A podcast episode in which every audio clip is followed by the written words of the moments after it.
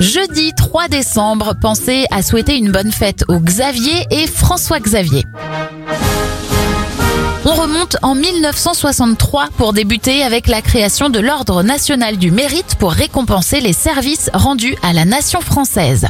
La première transplantation cardiaque est réalisée par un chirurgien sud-africain en 1967.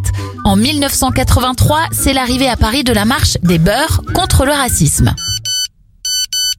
Le premier SMS de l'histoire est envoyé en 1992 et en 2003, sorti du cinquième tome des aventures d'Harry Potter, Harry Potter et l'Ordre du Phénix.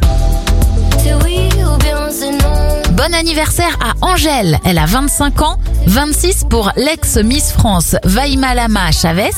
Christian Carambeu souffle ses 50 bougies et Sébastien Roch, cri-cri d'amour, à 48 ans. Bon jeudi à vous